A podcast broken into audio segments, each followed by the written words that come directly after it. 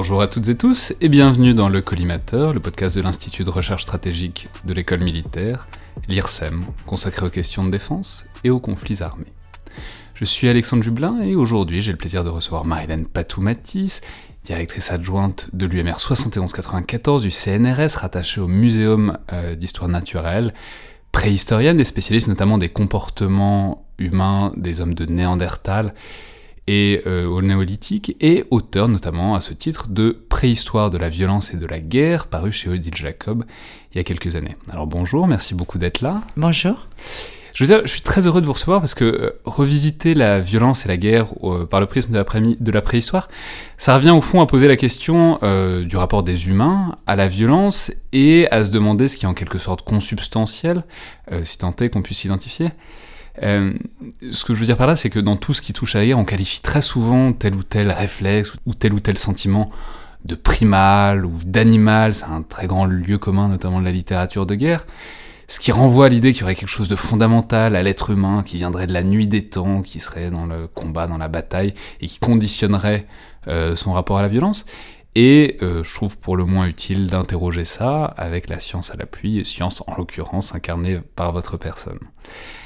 Alors, la première question que je vais vous poser, c'est alors, évidemment de commencer par le commencement et donc de vous demander à quand on peut faire remonter les premières traces. Alors, pas encore de guerre, on verra, on posera ensuite la question de ce qu'est vraiment une guerre, mais disons de violence chez l'être humain. Quels sont, disons, les premiers éléments archéologiques, puisque c'est tout ce qu'on a, évidemment, qui montrent un hominidé, au sens très large, disons, soumis à la violence? Oui, déjà c'est très important votre introduction, c'est-à-dire que euh, on, fait, je pense, tous euh, des confusions, notamment une confusion entre agressivité et violence. Euh, l'agressivité, c'est tous les animaux. Nous sommes d'origine animale, nous sommes dans le règne animal, donc nous sommes heureusement agressifs. Ce qui nous a permis de vivre. C'est-à-dire que si on vous tape, si on, agresse vos enfants, etc., vous allez réagir, vous allez avoir une réponse. Mais ça, c'est euh, quelque chose qui est vital, qui est très important, qui est en chacun de nous. Mais c'est pas la même chose que violence. C'est-à-dire que là, c'est en fin de compte une réaction à quelque chose qui risque, de mettre en danger votre vie ou celle de vos proches. Donc c'est tout à fait autre chose. Et ça, c'est très important. Parce que beaucoup d'animaux, ou même les prédateurs, ils sont pas violents, ils sont agressifs parce que c'est leur mode de subsistance. S'ils n'étaient pas agressifs, en tant que carnivores, ils mourraient s'ils n'attaquaient pas les herbivores. Et ça, je pense que c'est important parce que c'est évident que on, peut tout de suite dire oui, mais regardez, forcément, quand on nous bouscule, etc., on a un moment un peu d'agression. Oui, mais ça, c'est agression, agressivité. Donc c'est vraiment pour moi quelque chose de différent. Et la violence, c'est la violence qui va conduire au conflit, à la guerre. C'est pas l'agressivité. Et l'agressivité, heureusement qu'on en a quand même. Bon, on peut pas être trop agressif, parce que la culture permet aussi de modérer un peu ces agressions. Enfin, je pense que c'était important de faire ce, cette différenciation dès le départ. Ensuite, comme vous l'avez dit aussi, euh, c'est quelque chose qui m'a profondément agacé ces dernières années, c'est pour ça que j'ai écrit ce livre, c'est qu'on entendait toujours Ah oui, mais de toute façon, ça a toujours été comme ça. Les hommes préhistoriques étaient violents. Ah bon? Mais comment dirait ma fille, mais d'où tu parles? Pourquoi tu dis ça? Quels sont les arguments? Et du coup, ça m'a intéressé en tant que, que chercheur euh, euh, d'aller voir sur le terrain. Sur, alors, quels sont nos moyens d'investigation? Eh ben, c'est les fouilles archéologiques.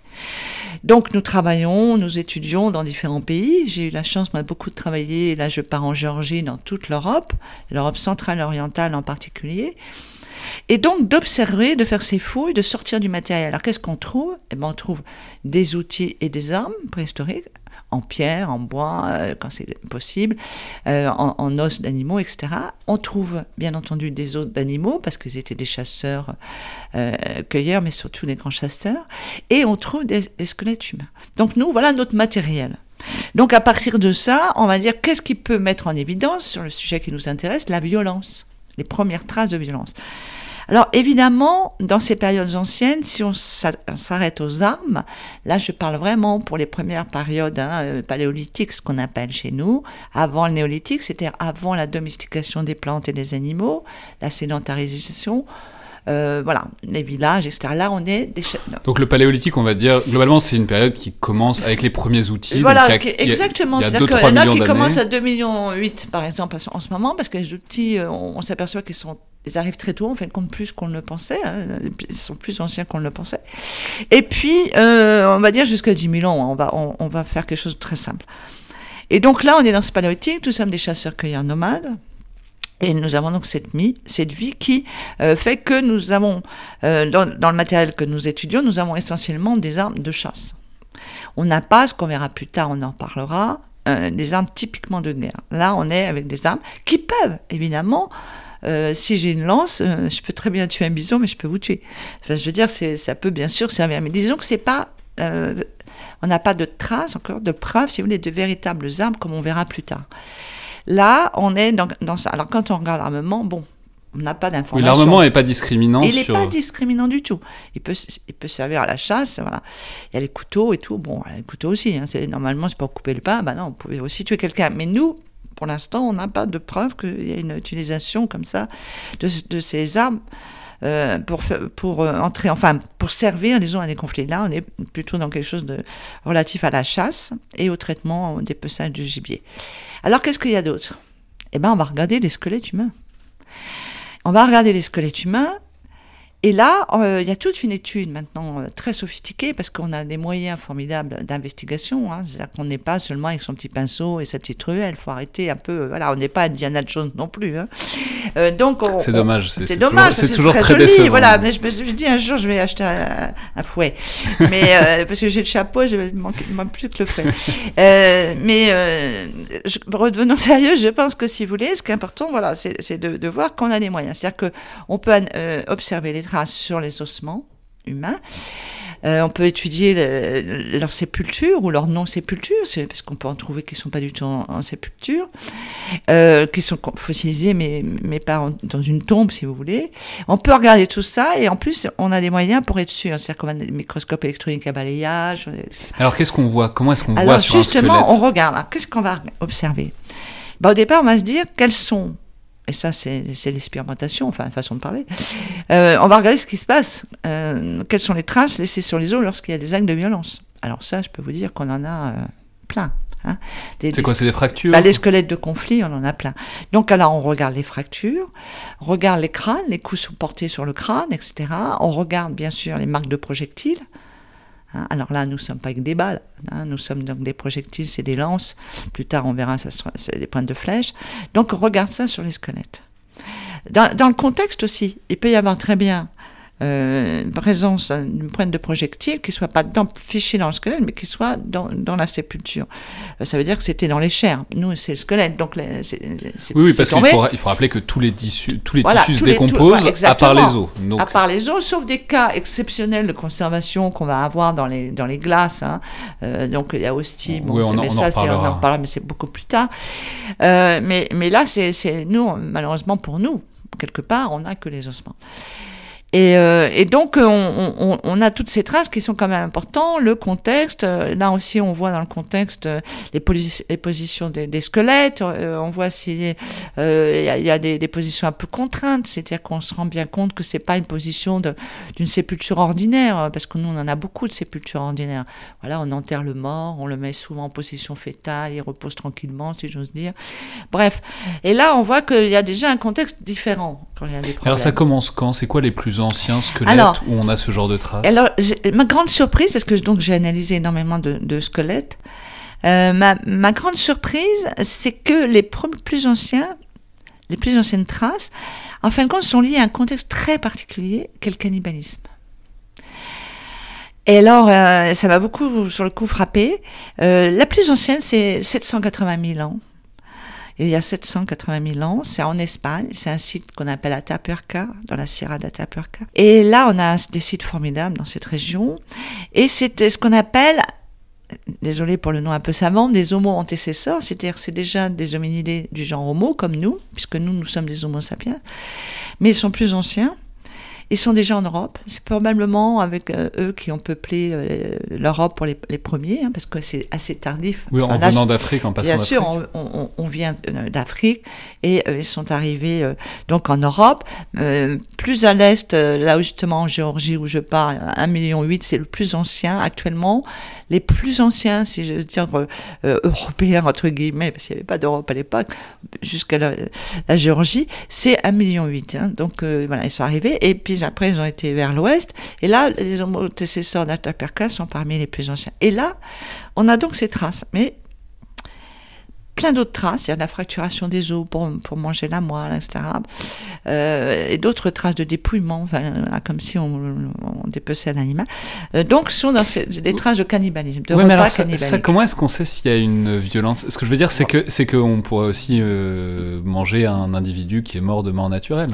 Vous avez tout à fait raison. Et c'est pour ça qu'on a beaucoup essayé de, travailler, de faire des protocoles d'analyse à partir d'observations, euh, bien sûr expérimentales ou d'observations plus tardives dans des populations qui, qui pratiquaient ce cannibalisme. Et donc là, nous, on dit, mais qu'est-ce qui peut différencier? Ben, Je vais vous dire. Euh, L'endocannibalisme, c'est-à-dire le cannibalisme en, en tant que rituel funéraire, c'est-à-dire je mange un petit bout de ma grand-mère lorsqu'elle est décédée, Parce qu'on l'aimait beaucoup. parce qu'on l'aimait beaucoup, exactement. Et là, on mange un petit bout de ma grand-mère. On va pas casser les os, on va pas tout, tout détruire. Enfin, il y a, c'est quelque chose qui est très ritualisé, qu'on connaît bien, qui a duré, vous savez, jusqu'à les années 50-60. Et, euh, et c'est quelque chose qui est tout à fait différent de la violence, parce que là, vous êtes dans un rite funéraire, vous n'allez pas tuer votre grand-mère pour la manger. Euh, donc, c'est pour ça que pour nous, c'était important de pouvoir différencier. Et, et euh, lorsqu'on voit ça, il y a ensuite une un autre questionnement. Donc, on a le rituel funéraire, ça, il n'y a pas de violence. Ensuite, il y a deux cas aussi. Il y a un cannibalisme alimentaire, c'est-à-dire que là, on voit, c'est dans les moments de pénurie, des moments de, de crise, on peut dire. Oui, si on va chasser un autre être humain, comme on irait Voilà, chasser un renne. Exactement, quoi. ça, ça s'est vu aussi dans les périodes historiques. Euh, et, ça s'est vu même, euh, vous savez, dans les accidents de- d'avions très célèbres, etc. Donc on a des cas comme ça où c'est la craie, on va manger. Et là euh, aussi, c'est quelque chose qui euh, facile à mettre en évidence, mais qui est quand même, qui peut être montré par une, si vous voulez, un- une espèce de traitement des corps humains euh, similaire au traitement des animaux qu'on a. Je prends, je pense à des sites, euh, il y a un site qui s'appelle Moulaguercy, par exemple, euh, qui montre, qui est en Ardèche, et qui, qui montre que là, c'est à peu près, on va dire, 45-50 000 ans, hein, c'est les Néandertaliens, euh, qui montre qu'on a le, le- le traitement du cerf, le dépeçage du, des cerfs, qui, qui était l'animal chassé de- préférentiellement par ces Néandertaliens-là, et le, et le même que celui des, des, des humains, des victimes, si j'ose dire. Donc ça, c'est intéressant de voir cette similarité. Les os sont fracturés pour prendre la moelle, comme chez les, les os de cerf, etc. Donc on a quelque chose de très très proche. Et donc là, on est vraiment dans quelque chose qui paraît plus alimentaire. Il peut y avoir des rituels. Il peut y avoir des rituels qui sont parfois euh, liés pardon, à des rituels de sacrifice. Et très souvent, le sacrifice est, lié au cannibalisme. C'est-à-dire qu'on va sacrifier et manger un peu.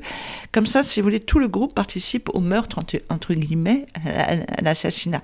Donc ça, c'est des choses importantes et on, on essaie de montrer. Donc, la plupart des, des traces, même plus tardives, même après 780, sont liées au cannibalisme. Et là, c'est intéressant. C'est intéressant parce que si vous voulez, on est, on est dans autre chose, à part ce rituel alimentaire un peu. On est dans autre chose qui est déjà plus, euh, si vous voulez, dans, de, de l'ordre du symbolique, quelque part. Euh, déjà, c'est beaucoup plus complexe que simplement euh, euh, aller se, battre. Vous voyez, c'est pas c'est pas la violence pour un territoire. Là, c'est déjà quelque chose qui est un, peu complexe. Et donc ça, c'était intéressant de, voir que ces premières traces sont dans ces contextes et vont perdurer jusqu'à récemment. Hein. Le cannibalisme, malheureusement, il y en a encore. Hein, ce qu'on appelle le cannibalisme de terreur en ce moment. Hein. D'accord, donc ça c'est la, une première dimension, disons un premier ensemble, l'ensemble du cannibalisme avec toutes les représentations euh, qui sont associées, enfin qu'on peut mm -hmm. reconstituer dans une certaine mesure, notamment par l'anthropologie, ce que, ce que vous nous décrivez.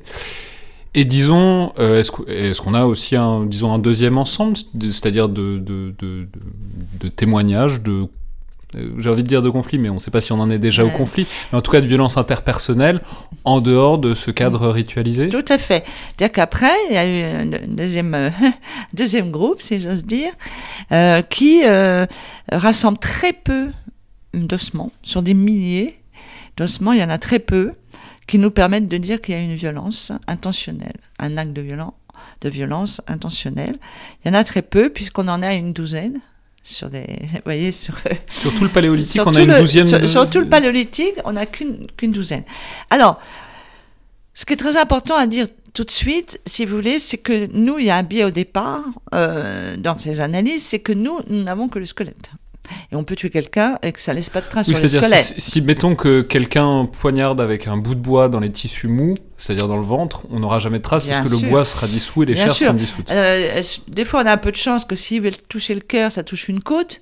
Parce que là, c'est quand même des armes, euh, bon, c'est pas très, très affûté, etc. Donc ça, ça touche la côte.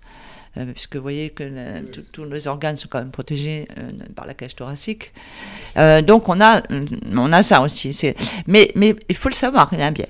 Alors c'est pour ça que moi, mon, mon travail, si vous voulez, a consisté à, à les mettre en évidence et surtout à les comparer, à comparer euh, euh, le pourcentage de ces traces au paléolithique, à la fin du paléolithique, au néolithique, aux différentes périodes. Pour- parce que là, ça reste la même chose. Si je suis au néolithique, c'est le même problème. Je veux dire, les armes, elles vont, euh, voilà, je peux vous tuer aussi. c'est- Donc, ce qui m'in- m'intéressait, moi, c'était pas.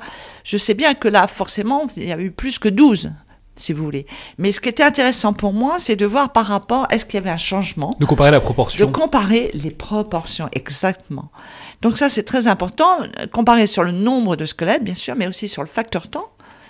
Parce que là, euh, bon, ça s'étend, donc, euh, et de voir s'il y, a- s'il y a des changements. Et c'est en ça, c'est comme ça que j'ai travaillé.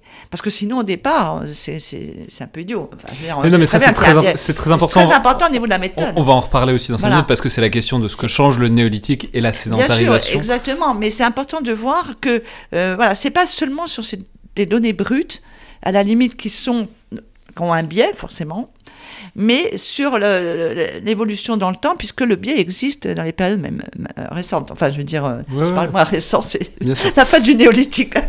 Mais alors, en, vous lisant, je vois qu'il y a un, un indice quand même pour savoir, euh, pour, pour le cadre de ces violences, c'est la manière dont ils sont enterrés. Et donc, à la fin du paléolithique, donc on voit, en, en vous lisant, j'ai appris qu'on voyait déjà un certain nombre de tombes collectives d'individus qui seraient apparemment morts tous de traumatisme, ou pour autant qu'on puisse en juger. Et alors, euh, le premier, le plus ancien, je crois que c'est ce que celui qui possède le nom poétique de Site 117, donc au nord du Soudan actuel, vers euh, moins 10, moins 15 000 ans, c'est ça? Voilà, tout à fait. Alors, ce qui est intéressant de voir, c'est que dans les cas que j'ai recensés, si vous voulez, pour ces périodes anciennes du paléolithique, en plus, sur ces 12 cas, euh, la grande majorité, c'est cicatrisé. Ah, ça veut dire qu'ils sont C'est très important, c'est-à-dire qu'on les a pas achevés. Premièrement. Et en plus, c'est à chaque fois, dans les sites, un individu. Donc c'est pour ça que je- je- j'en déduis que c'est interpersonnel, c'est entre deux personnes, parce que c'est pas des bisounours. Des dettes de Euh, jeu, il devait y avoir des, des conflits, il devait amoureux, se taper un peu parce que là aussi il y avait sû- sûrement des moments d'ag- d'agressivité, on va dire, etc. Euh, donc on, on a quand même ça. C'est ça, c'est aussi une donnée importante. De pas être, parce qu'on aura des cas après où on voit qu'il y a de l'acharnement, c'est-à-dire qu'on voit que l'autre il veut vraiment que celui-là il soit mort. hein. Et là c'est pas le cas, c'est déjà cicatrisé, on prend soin, on les soigne. Euh, il n'en meurt pas, etc. Alors que c'est des fois, on voit quand même qu'au départ, c'était un choc important, notamment au crâne, etc. Donc, euh, euh, il y, y a- quelque chose qui est là un petit peu différent aussi de, de ce qu'on peut observer dans les, dans les conflits. Donc, on, on est dans ça, donc quelque chose qui est euh, là solitaire, si je veux dire, hein, unique euh, dans un site, pas du tout de, co- de collectif, sauf, là je vous le dis, hein, le, cas du cannibalisme, mais sinon, on, on est toujours dans une personne. euh. Et donc ça aussi, c'est une donnée importante. On n'a pas, si vous voulez, de charnier. On n'a pas de, de, de, de, de sépulture collective au sens euh, voilà, où il y a beaucoup de squelettes euh, et qui montrent tous des, des traces de, de, euh, comment dire, de, de choc, etc., de, de, de projectiles, de, enfin d'impact de projectiles. Non, pas du tout. On a, on a des choses. Donc ça, c'est pour le paléolithique le plus ancien. Voilà, ça, le paléolithique, euh, enfin jusqu'à jusqu'à 14 000 ans. Donc c'est quand même une grande partie. Mais ça, c'est une donnée importante. On n'a pas ces charniers.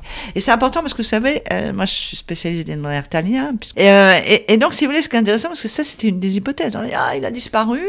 Parce que les, Les sapiens les, les ont sapiens les, l'ont- les ont tués, c'est pas vrai. euh, Zéro. Euh, D'abord, de toute façon, je pense que c'est peut-être les Néandertals qui auraient mis la, la pâtée aux, aux, aux sapiens, mais bon, ça c'est une autre question. Mais en tout cas, il n'y a pas de charnier ni de l'un ni de l'autre. Il n'y a pas, euh, voilà, mais il n'y a même pas quelques-uns. C'est-à-dire que même si la démographie est beaucoup plus faible, il n'y en a pas beaucoup. Donc ça, on n'a pas ce, ce cas de figure. On n'a pas de nécropole, si vous voulez. Ça, c'est beaucoup plus tardif. Là, on a des fois des choses où il y a plusieurs individus, mais ça reste très, très modeste. Euh, et après, on va avoir, alors là, ça va déjà des changements parce que à la, à fin de ce qu'on appelle nous le, paléolithique va commencer un, s'installer des campements plus longs, plus résidentiels, donc de ces chasseurs-cueilleurs, qui vont être de moins en moins nomades, qui vont se sédentariser. Parce que contrairement à ce qu'on croit, c'est pas parce qu'ils sont devenus, euh, ils ont domestiqué les plantes, ils sont devenus agriculteurs qu'ils se sont sédentarisés. C'est avant. Parce qu'ils sont, ils sont tellement des grands chasseurs, ils dominent tellement leur environnement, ils le connaissent tellement que euh, c'est presque plus de la chasse, c'est presque du voilà, ils sont tellement euh, ils maîtrisent tellement ça que donc ils sont de plus en plus sédentaires. Et donc ça c'est intéressant parce que la sédentarité va apporter un changement important, c'est une augmentation de la démographie locale.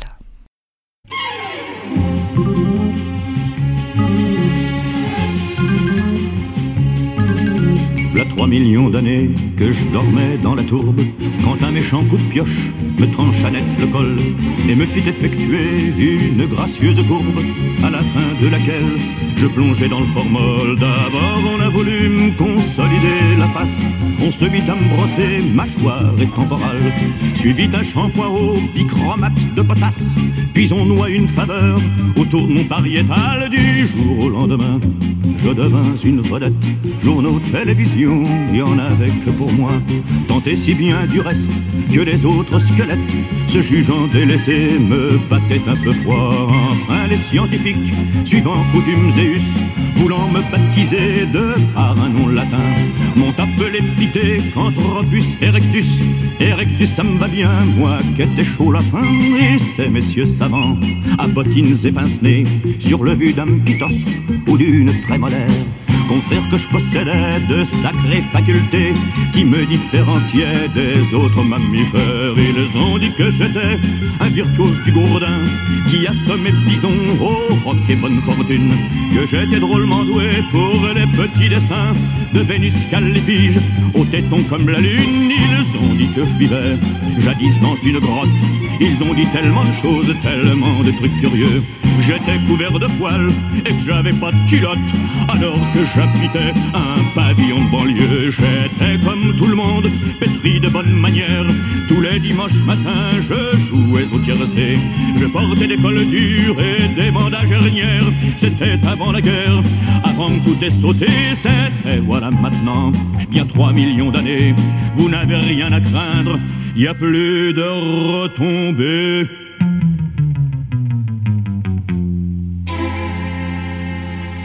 Alors, donc ça, c'est un premier ensemble, donc le paléolithique au sens large, où on voit qu'on a très peu de témoignages assurés de violence, et même quand on en a, euh, c'est toujours difficile de mhm. l'interpréter vraiment comme des conflits ou comme des guerres, on sait jamais si c'est pas au fond des, des sacrifices.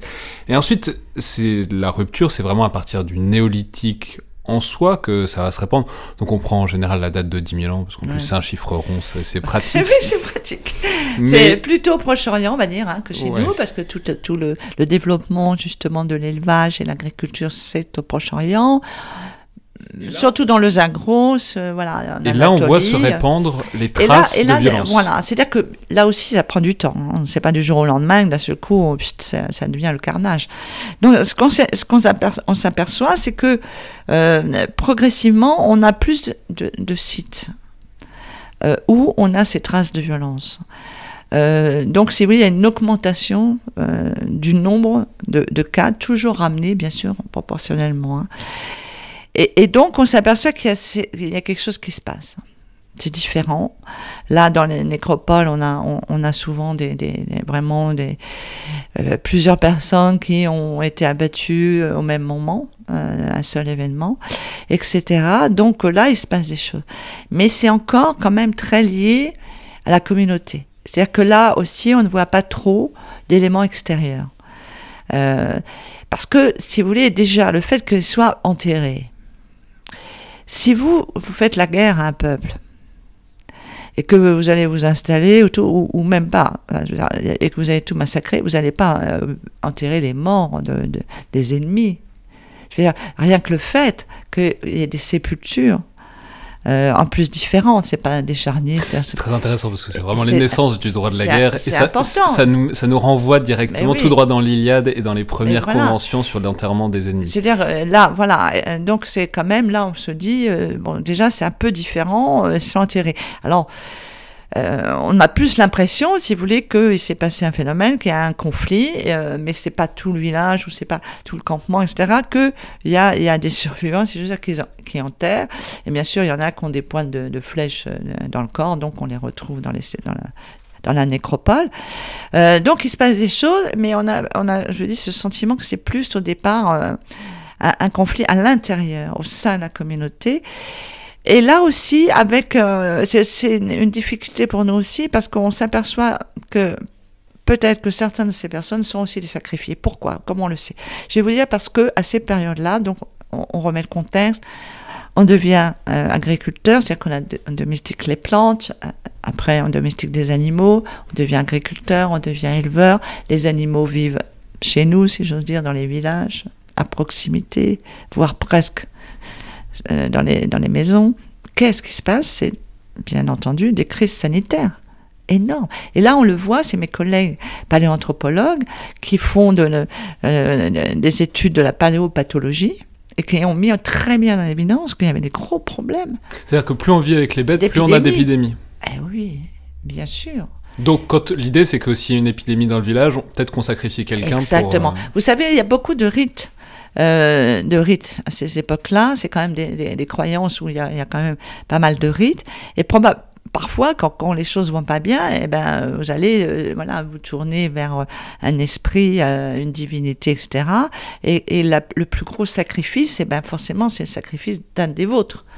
Et vous voyez, c'est intéressant parce que vous, vous dites, vous connectez donc vraiment la sédentarisation avec le fait qu'il y a quelque chose qui change, donc il y a effectivement ce, ce, cette fréquentation des bêtes, mais en même temps, on peut pas s'empêcher de faire le lien aussi avec le fait qu'au néolithique, justement, on commence à s'attacher à un territoire. Voilà. Et c'est-à-dire, c'est en Bien même sûr. temps qu'on s'attache à un territoire, les morts augmentent, donc c'est difficile de pas aussi faire le lien et de se dire que peut-être que ce sont des morts en compétition pour un territoire. Alors, c'est pour ça que c'est intéressant de voir déjà, euh, de voir que tout ça va s'étendre. Euh, si je, suis euh, il y a 9000, 9000 ans, donc au néolithique, euh, ou si je suis à 4000 ans ou 5000 ans, euh, c'est toujours le néolithique, mais c'est pas la même chose. Hein. Ça a déjà changé, notamment pour, avec l'arrivée Pour 9000 ans, parfois on appelle ça le mésolithique, voilà, une période voilà, entre le paléo et, et Voilà, le mais même au néolithique, euh, au vrai néolithique ancien, on n'a pas forcément, on a moins, par exemple, justement, de conflits, et on a moins d'arrivées, parce qu'on le voit dans la céramique, hein. On voit quand les peuples changent, quand il y a des peuples qui arrivent de l'Est, etc. Donc on a des changements dans la céramique, on voit bien que c'est pas les mêmes groupes, on voit bien qu'il y a des... On fait pas les mêmes céramiques. On fait pas les mêmes céramiques, etc. Donc il y a des, il y a des courants. Euh, donc ça veut dire qu'il y a des déplacements. Euh, et donc ça c'est intéressant de voir que évidemment là aussi c'est pas du jour au lendemain. Ça c'est important quand même à avoir dans, dans l'idée. Parce que c'est pas du jour au lendemain, pourquoi? Parce qu'au début ça va se mettre doucement en, euh, en route, si j'ose dire, ce changement d'économie, qui pour moi est fondamental. Je pense que les premiers conflits sont plus liés à ce problème de changement d'économie, qui va entraîner, on va en parler, plein de problèmes de, changement de structure. Euh, de structure sociale, s'entend. Euh, et donc ça, ça me paraît très très important parce que plus que les territoires où, on a au départ, vous savez, de toute façon la démographie est très faible, euh, il y a une grande, un, des grands territoires, il y a un gibier énorme partout, partout, donc il n'y a pas de problème de subsistance. Et là, on voit au départ qu'en fin de compte, si vous voulez, euh, contrairement aux chasseurs-cueilleurs nomades, les, les, les agriculteurs, eh ben, on le voit parce qu'ils vont creuser des silos hein, pour mettre du grain.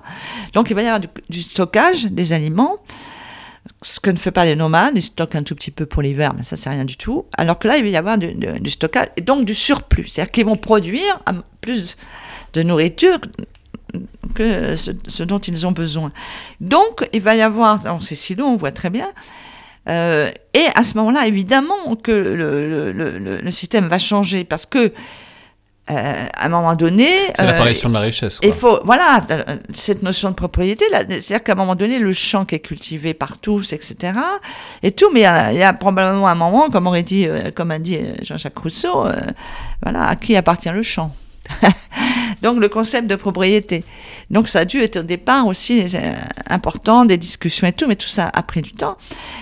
Euh, ce qu'on voit apparaître aussi des, des figures, notamment dans l'art, euh, on voit apparaître des figures de chefs. euh, et de, de chefs et de chefs de guerre, c'est-à-dire qu'on voyait pas avant. Donc là, on a Donc dans l'art, pour le dire clairement, c'est dans les statuettes. Voilà, dans les statuettes, dans, dans les, les peintures, on voit pas ça. hein. Je veux dire, à Lascaux, euh, vous avez surtout les animaux, vous voyez pas des chefs euh, peints sur les, les grottes de Lascaux.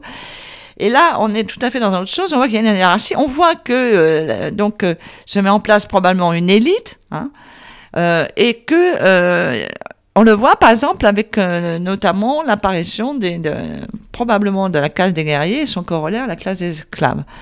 Parce que vers 4500 ans, on, voit dans les sépultures des, des, des, des- rites funéraires intéressants. On voit qu'il y en a un qui est enterré, un individu, et, bien enterré, position fœtus, tout ça, tout, soigné et tout. Et puis à côté, il y a ce qu'on appelle les corps euh, rejets, c'est-à-dire qu'il y a, deux, deux, deux corps qui sont balancés là dans le silo, c'est souvent dans les silos, qui servent de, de, tombe. Et donc on les jette là-dedans, euh, et quand on fait la paléopathologie, on s'aperçoit qu'il y en a un, il est, propre comme un sous-neuf, euh, il n'a pas du tout beaucoup, travaillé dans sa vie, et les autres sont des esclaves, c'est-à-dire qu'ils sont usés par les travaux, et ça. Donc euh, on voit l'apparition de ça, et donc ça c'est significatif. Pour nous, c'est euh, très important. Et donc, vous voyez, le changement d'économie entraîne un changement de, structure. C'est moins la coopération, c'est moins l'entraide, ça va être quelque chose qui euh, est plus hiérarchisé. Voilà. La hiérarchie existe peu chez les chasseurs-cueilleurs. Tout le monde a à peu près la même chose. Et il a pas cette. euh, On n'a pas, par exemple, nous, des sépultures riches et des sépultures pauvres. Puisque là, apparaît les tombes riches et les tombes pauvres. Donc on voit que ces chefs de guerre, on voit que ces élites sont déjà traités différemment, même dans la mort. C'est intéressant, donc tout arrive en même temps. Changement d'économie. Voilà, mais ça donc prend, riche- euh, ça prend 3-4 000 ans quand même. Enfin, Ouais, tout façon voyez, de parler. façon de parler. Hein.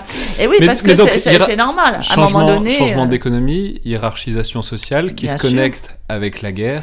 Mais oui, se qu'il faut des esclaves Parce qu'à un moment donné, Et votre les village, esclaves, il faut aller les capturer. Eh, Mais oui, parce qu'à un moment donné, votre village, vos campements, euh, voilà, vos villages, euh, vous, vous travaillez vos champs, vous gardez vos belles, mais à un moment donné, euh, ça nécessite, parce que vous agrandissez, ça marche bien, là, et donc il n'y a pas assez de personnes. Alors, je pense qu'au départ, il devait y avoir quelque chose entre villages, que ça devait bien, vous voyez, s'entraider. Chacun devait faire, vous savez, comme même dans certaines périodes historiques chez nous, on allait donner un coup de main au voisin pour la récolte de ceci, cela. Là, ça devait être un peu pareil, mais à un moment donné, euh, c'est plus possible. Donc, euh, il faut les prendre par de force, quoi, si j'ose dire. hein. Donc, euh, je pense que euh, tout ça en, en- entraînait ça.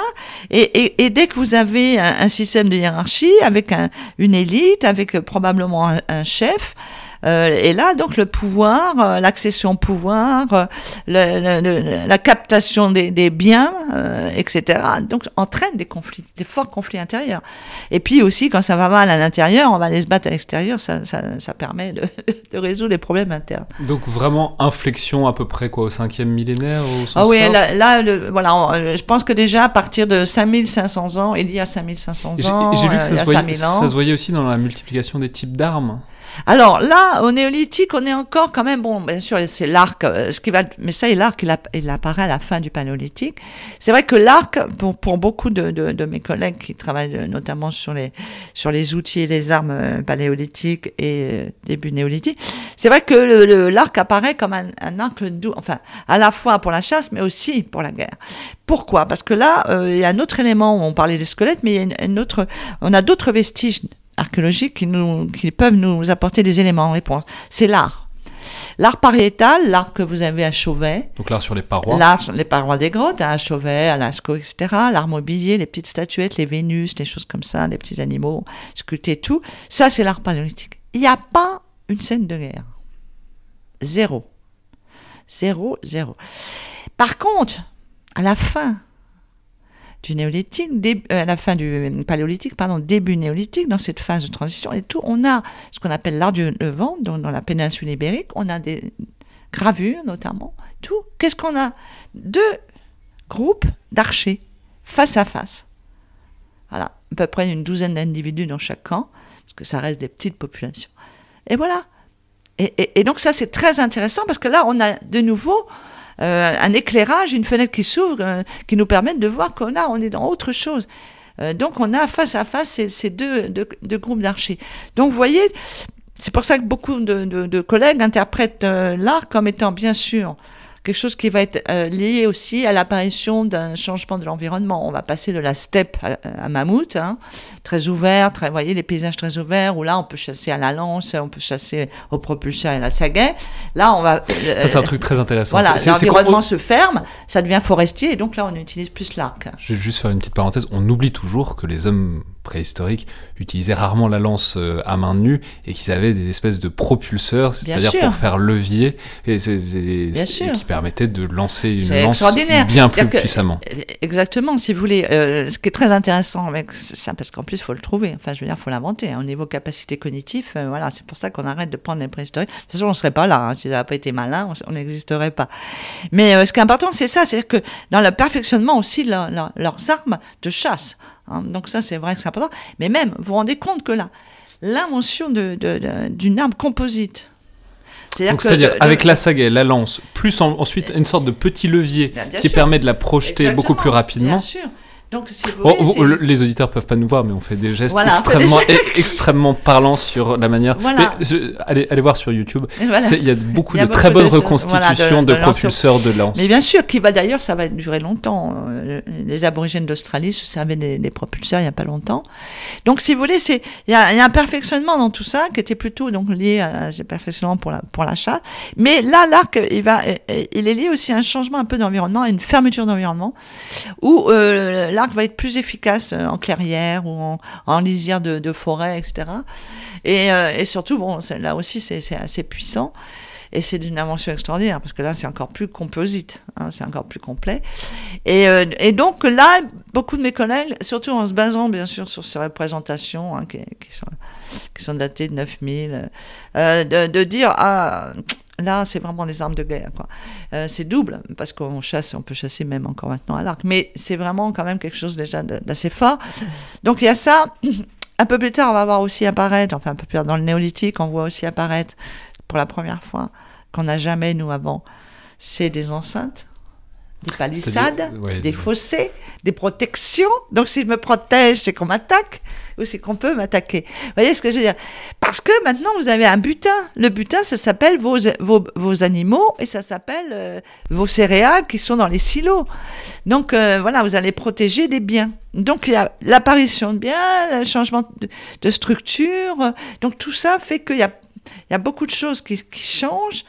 Euh, et, et donc il y, a, quand même une corrélation pour moi assez intéressante, c'est qu'il y a quand même une augmentation euh, notable, même s'il n'y a pas que ça probablement, il y a une augmentation notable donc des, conflits, là des vrais conflits, c'est-à-dire des, choses collectives.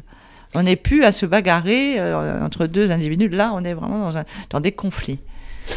Alors tout ça peut être incarné aussi peut-être par un, pour le coup, un vestige archéologique, enfin absolument exceptionnel qu'on a, qu'on a découvert. On vous y avait fait référence très rapidement tout à l'heure. C'est l'individu qu'on a appelé Ötzi, donc retrouvé euh, momifié naturellement, c'est-à-dire mmh, congelé. Bah oui, il a été se mettre là-haut, il a monté dans la glace. À la frontière entre l'Autriche et l'Italie. L'Italie, oui. Et ce qui est intéressant avec Ötzi, c'est que non seulement il est mort de mort violente, probablement d'un coup de flèche, mais il portait des armes lui-même, et notamment il portait une hache de cuivre. Voilà. Mais ce qui est intéressant aussi, c'est que L'analyse, là je vous disais qu'on a des moyens formidables euh, d'analyse, c'est que l'analyse de sang, les traces qui restent et tout montre qu'il y avait trois agresseurs et qu'il les a touchés. Donc lui, oui, parce que sur son, sur son poignard, on a retrouvé l'ADN de plusieurs. Voilà, de trois, trois agresseurs. Euh, donc voilà. Alors, mais là, par exemple, euh, on est plus, si vous voulez, dans quelque chose qui relève probablement, à mon avis, pas d'un conflit entre deux villages. Je pense que là, c'est le problème peut-être euh, d'un individu face à son village, face à son groupe, face à sa communauté. Je ne sais pas quel système ils avaient à l'époque. Euh, et voilà, là on a. Alors, est-ce que c'est, par exemple, supposons un chef qui a démérité euh, oui, parce que euh, le fait qu'il ait une hache, une hache, de cuivre, montre, que c'est quelqu'un de très important. C'est quelqu'un d'important. Parce que le cuivre est un métal très rare. Et, donc, je, je, exactement. C'est-à-dire que ce qu'on appelle les trésors, après de, les caches et tout, surtout à l'âge du bronze, on a beaucoup de caches avec des haches euh, et tout en, bronze. Mais c'est vrai que, que c'est quelque chose là qui est intéressant parce que tout à l'heure, on, parlait de ces crises et, c'est un peu mon sentiment, malheureusement. Euh, il faudrait encore travailler, avoir plus de, preuves, évidemment. Il faudrait étoffer ça. Mais j'ai l'impression que les conflits, vraiment, les, les, les, dans les tout premiers, on va dire, euh, même si c'est pas les premiers, sont surtout vraiment, pour moi, euh, intracommunautaires. Soit il y a des problèmes de, voilà des crises euh, soit de démographie et tout, qui vont engendrer des, drames. Euh, on est plutôt dans, ça, c'est la résolution de ces, conflits-là, ces crises, euh, qui va, à mon avis, être le point départ. Si vous voulez, on, voit bien parce que l'arrivée euh, de, peuples qu'on appelle la loctose, euh, qui arrive par exemple par la vallée du Danube, etc., qu'on va appeler les, les céramiques du Danubien et tout. Si vous voulez, on, voit qu'il y a quand même une installation, euh, euh même s'il y a peut-être quelques conflits, mais quand même qui a l'air plutôt assez sereine. Enfin, de dire qu'il n'y a pas, euh, c'est pas les hordes d'Attila qui déferlent. Donc il y a quelque chose qui, est, voilà, moi je pense qu'il y a, il y avait probablement, comme c'est des passages, alors ça dure un peu longtemps, hein, ces crises, de, de ce de cette transformation de la société. Voilà, il y a une transformation profonde, profonde de ces des communautés, sauf certaines qui vont rester d'ailleurs chasseurs-cueilleurs en Afrique partout. On a quand même des, gens qui vont pas d'un seul coup devenir euh, tous des agriculteurs et des pasteurs. Hein.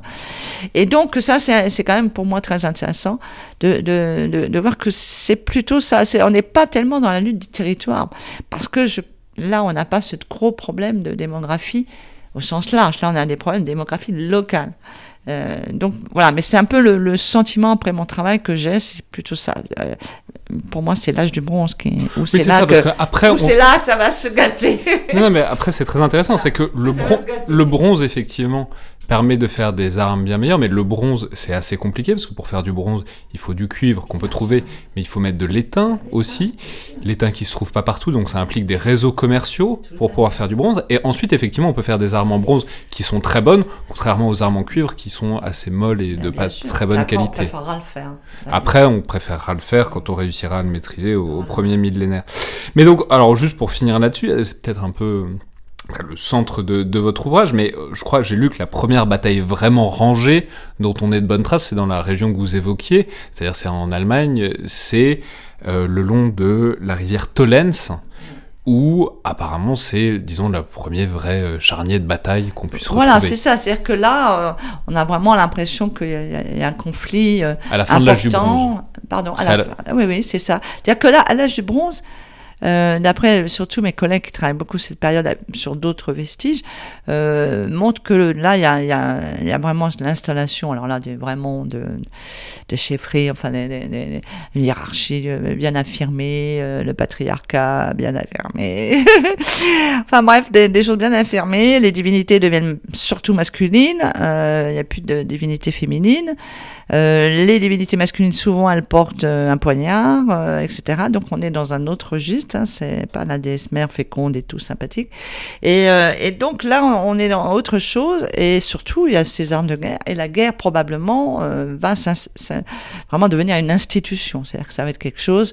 Je pense que la, caste des guerriers s'est affirmée au fil du temps, au cours de ce néolithique vers, vers la fin du néolithique, Calco et tout ça parce qu'on a besoin de protéger, donc ça devient des, personnalités quand même incontournables. C'est à mon avis et les, prêtres, euh, quel que soit, on est encore dans des croyances, on est pas, je parle pas là des, religions. Et donc on, a quelque chose qui, euh, vraiment se, structure et qui, euh, met en place ce qu'on sera pendant très très longtemps. Donc euh, peut-être même encore maintenant. Et donc c'est vraiment là, c'est-à-dire que là on, passe dans autre chose. Si vous voulez, le néolithique, une grande partie du néolithique est une phase un peu longue, mais une phase de transition. Et là, c'est deux mondes. C'est-à-dire que euh, on arrive dans, dans, quelque chose qui est complètement différent de, de, de ce qu'il y avait avant, des, pendant des, des millions d'années euh, au paléolithique. Là, on est dans un autre monde.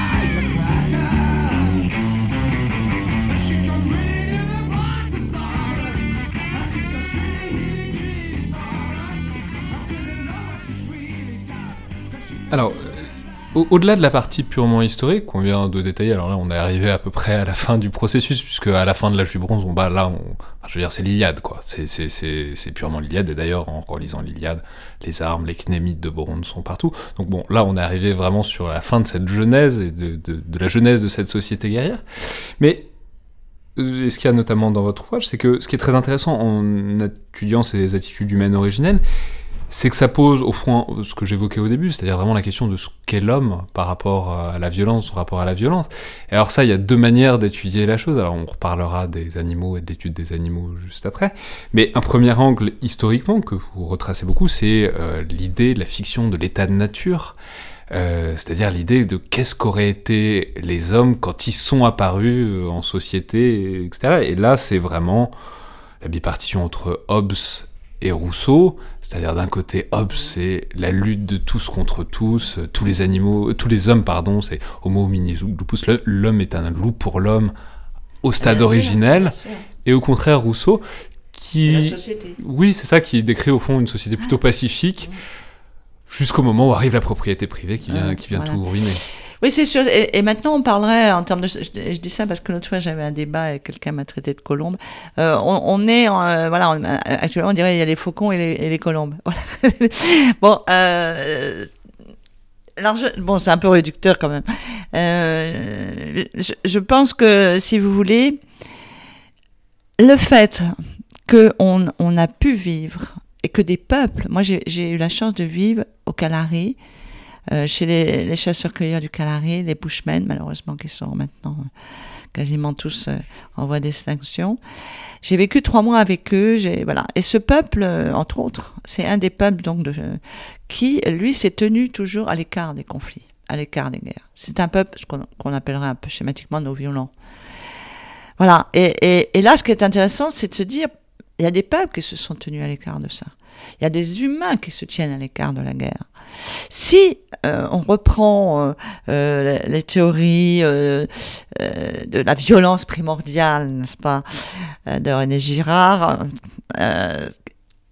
tout le monde devrait être vraiment dans, ça. C'est-à-dire que tout le monde aurait, on aurait dû avoir toutes les sociétés bâties, sur des valeurs, qui sont des valeurs qu'on pourrait appeler viriles. voilà. Et en fin de compte, on voit que ça n'a pas été le cas. Quoi. Euh, donc ça veut dire que c'est pas intrinsèque. Et puis quand même toutes les neurosciences. Euh, j'en parle un petit peu, j'ai pas développé parce que ça trop, trop long à développer dans un livre, mais euh, j'en parle un peu quand même. Les neurosciences, il n'y a pas de gène de la violence. faut arrêter aussi de dire des, bêtises. Il n'y a pas de violence. C'est-à-dire qu'il n'y a pas de gène, il n'y a pas de, de, choses qui vont faire que vous allez. Il y a des peuples qui se sont tenus à l'écart, il n'y a pas forcément. Et même nous, dans nos sociétés, que l'on peut qualifier pour la plupart, euh, je parle des sociétés actuelles, de violentes, en tout cas certaines, c'est sûr. Euh, et ben il y en a qui sont qui sont même à l'intérieur de ces sociétés qui ne sont pas violents. Donc c'est pas tous les humains. Donc il y a une chance si on construit euh, une société basée sur d'autres valeurs, de ne pas être dans cette violence. Et c'est très intéressant parce que ce débat, donc très ancien et qui irrigue au fond, qu'on on n'a pas besoin de le poser avec Hobbes et Rousseau, hein, mais qui irrigue au fond, ça a été réactivé assez récemment par le succès euh, planétaire gigantesque du livre de Yuval Noah Harari, donc euh, Sapiens, qui, qui, qui, fait, qui fait partie de... Enfin, disons qui, pas qui réactive, mais qui retransmet un peu cette idée que au fond, les peuples de chasseurs-cueilleurs, que nous étions très lointainement, peut-être vivaient pas plus mal, euh, travaillaient moins, étaient moins en conflit. Enfin, l'idée que, pas une idée du bon sauvage, mais enfin, si, c'est un peu l'idée qu'il y aurait un stade primordial de l'humanité euh, pré-social, pré-sédentaire, qui serait un stade euh, pas édénique, mais en tout cas un peu irénique, un peu pacifique. Oui, parce que euh, je, sais pas, sais pas ce que vous pensez du livre et de. non, moi j'aime pas le livre, mais c'est pour d'autres raisons, mais parce que bon, sur le, la partie ancienne, c'est un peu bon, mais sinon, si la philosophie est assez intéressante. bon, lui, l'axe, on a vu après les deux autres livres ont confirmé. Lui, ce qui surtout ce qu'il veut démontrer, et c'est là où bon, il fait tout aller dans le même sens, c'est démontrer surtout que l'homme, euh, c'est un être euh, symbolique. Voilà, c'est qu'il faut quand même qu'il se dégage euh, voilà, du côté matériel, qu'il soit dans la création. Après, c'est pour ça qu'il fait euh, Homo Deus quand même. Hein. Et, mais ce qui, est, ce qui est intéressant de, de, de, voir, si vous voulez, c'est que les sociétés paléolithiques, c'est quoi? C'est des sociétés qui euh, d'autres l'ont dit bien avant moi, dans les années 45 même déjà.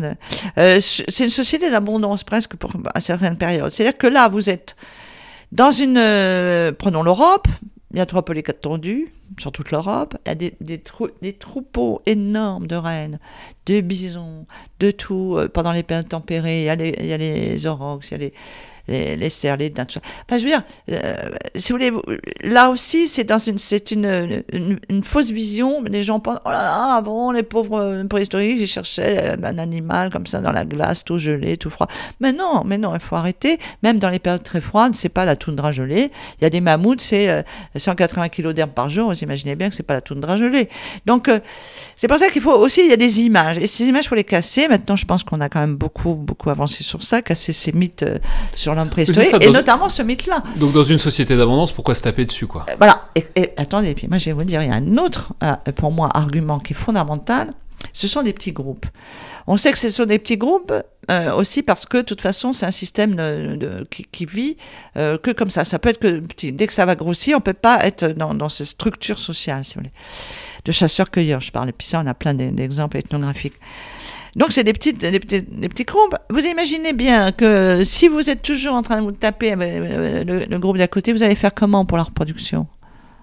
Euh, Vous n'avez pas pour longtemps. hein. Donc, c'est très important de, créer des nexus, de créer des réseaux, des réseaux d'échanges. Nous, on voit déjà même au paléo des échanges. Et je pense que ça, c'est fondamental pour la survie là au sens vrai, parce que pour moi les hommes préhistoriques ne survivent pas, ils vivent, mais là, dans ce cas-là, pour, pour que vos groupes et tous survivent, c'est indispensable. Vous ne pouvez pas, sinon vous allez tout de suite, on ne serait pas là. C'est toujours ce que je dis. Parce qu'il faut vous reproduire, vous n'allez pas être, euh, consanguin euh, à un moment donné, euh, il y a une limite hein, quand même. Donc, donc ça c'est très important ces nexus. Ces, ces réseaux sont extrêmement importants d'échanges et d'échanges à la fois de, de tout. donc, et, et ça, ça me paraît important. Et d'ailleurs, vous voyez bien qu'on a même échangé entre Néandertal et Sapiens, puisque nous avons des gènes de Néandertaliens. Hein. Donc, on a toujours pensé que les Néandertaliens et Sapiens, s'ils s'entendaient pas, ils sont bien entendus, puisque nous avons, nous, les Eurasiatiques, des gènes. Donc, vous voyez, c'est important aussi ne pas oublier ça, la reproduction. Donc, vaste territoire du gibier, euh, il y, a- de l'espace, il y y a de la nourriture. Donc voilà, donc ça n'empêche pas que peut-être par moment il y en a qui se sont tapés dessus pour des raisons XY, euh, voilà. Mais ça c'est autre chose. On n'est enfin, pas, on n'est pas du tout dans. Ce serait curieux qu'ils qu'ils Voilà. trouvent pas des raisons de se taper dessus. Non, mais c'est évident parce qu'il faut pas non plus tomber dans, dans, dans, dans- dans une espèce de bisounours, mais il faut pas non plus euh, négliger le fait que l'homme, l'humain, euh, peut être est, est violent, euh, surtout soit parce qu'on le construit, c'est-à-dire que par exemple, je vais vous dire, vous êtes malheureux, c'est la faute de, bazar, de trucs, de machin, de etc., hein, de X, Y, euh, Paul. Voilà, donc je monte quelque part cette violence, je la construis. Euh, donc ça, c'est là, c'est clair. Mais sinon, euh, c'est évident aussi que euh, il il y a des moments, bon, cette agressivité aussi, elle, peut être canalisée là aussi par la société. Donc je, pense que tout- pour moi, il y a de l'espoir. C'est-à-dire que, en fin de compte, contrairement à peut-être euh, ceux qui défendent beaucoup Hobbes, euh, moi je dis qu'il y a l'e- l'espoir et surtout, euh, il faut pas que ça devienne un alibi.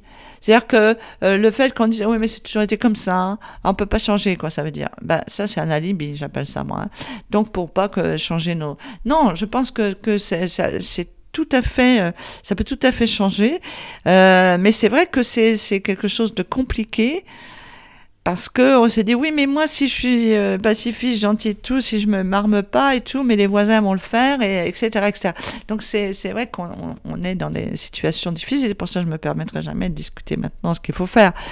Mais en tout cas chez ces peuples là on a quelque chose quand même qui est différent.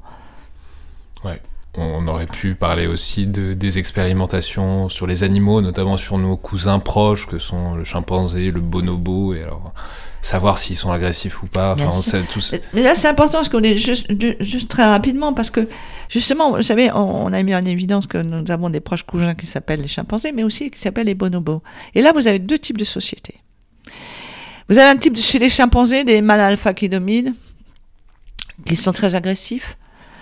Ils sont même vraiment agressifs. hein, et, qu'il faut régner vraiment une chefferie, là, vraiment. Et ils sont, ils sont violents, très violents, ils peuvent taper, etc. Et puis à côté, vous avez les bonobos. Alors eux, donc ça c'est patriarcal, les chimpanzés, mâles alpha, tout ça. Et là, à côté, vous avez les bonobos, qui sont pareils. aussi proches cousins euh, que les chimpanzés avec nous. Et eux, c'est matri euh, matriarcal. Et euh, ce qui est très intéressant, c'est que quand il y a des conflits, eux, c'est les caresses. Et plus c'est affinité. Vous voyez, donc la résolution des conflits n'est pas du tout vue de la même façon. Et ça, pour moi, c'est quelque chose de très important. Bon, c'est France Deval qui a bien mis en évidence. Mais ça, c'est très intéressant. Parce que ce sont deux groupes très très proches, entre eux, pas, et puis aussi proches de nous, euh, l'un que l'autre. Et, et c'est deux types de sociétés. Et alors, moi, je pense que quelque part, euh, de temps en temps, on est, on est, c'est sûr qu'on est très chimpanzé. Il faudrait peut-être aller vers le bonobo. On va terminer là-dessus. Merci beaucoup, à vous. C'était donc le Collimateur, le podcast de l'IRSEM, l'Institut de recherche stratégique de l'école militaire. Je vous rappelle que toutes vos suggestions et remarques sont les bienvenues. Vous pouvez nous les envoyer sur la page Facebook ou Twitter de l'IRSEM. Et comme je le répète souvent, abonnez-vous. Si vous avez 15 secondes pour nous laisser des étoiles, des commentaires sur iTunes, ça aide grandement euh, la visibilité du podcast. On approche bientôt euh, des 100 notes, presque 500 étoiles. N'hésitez pas à essayer de faire grimper ce score. Merci à toutes et tous et à la prochaine fois.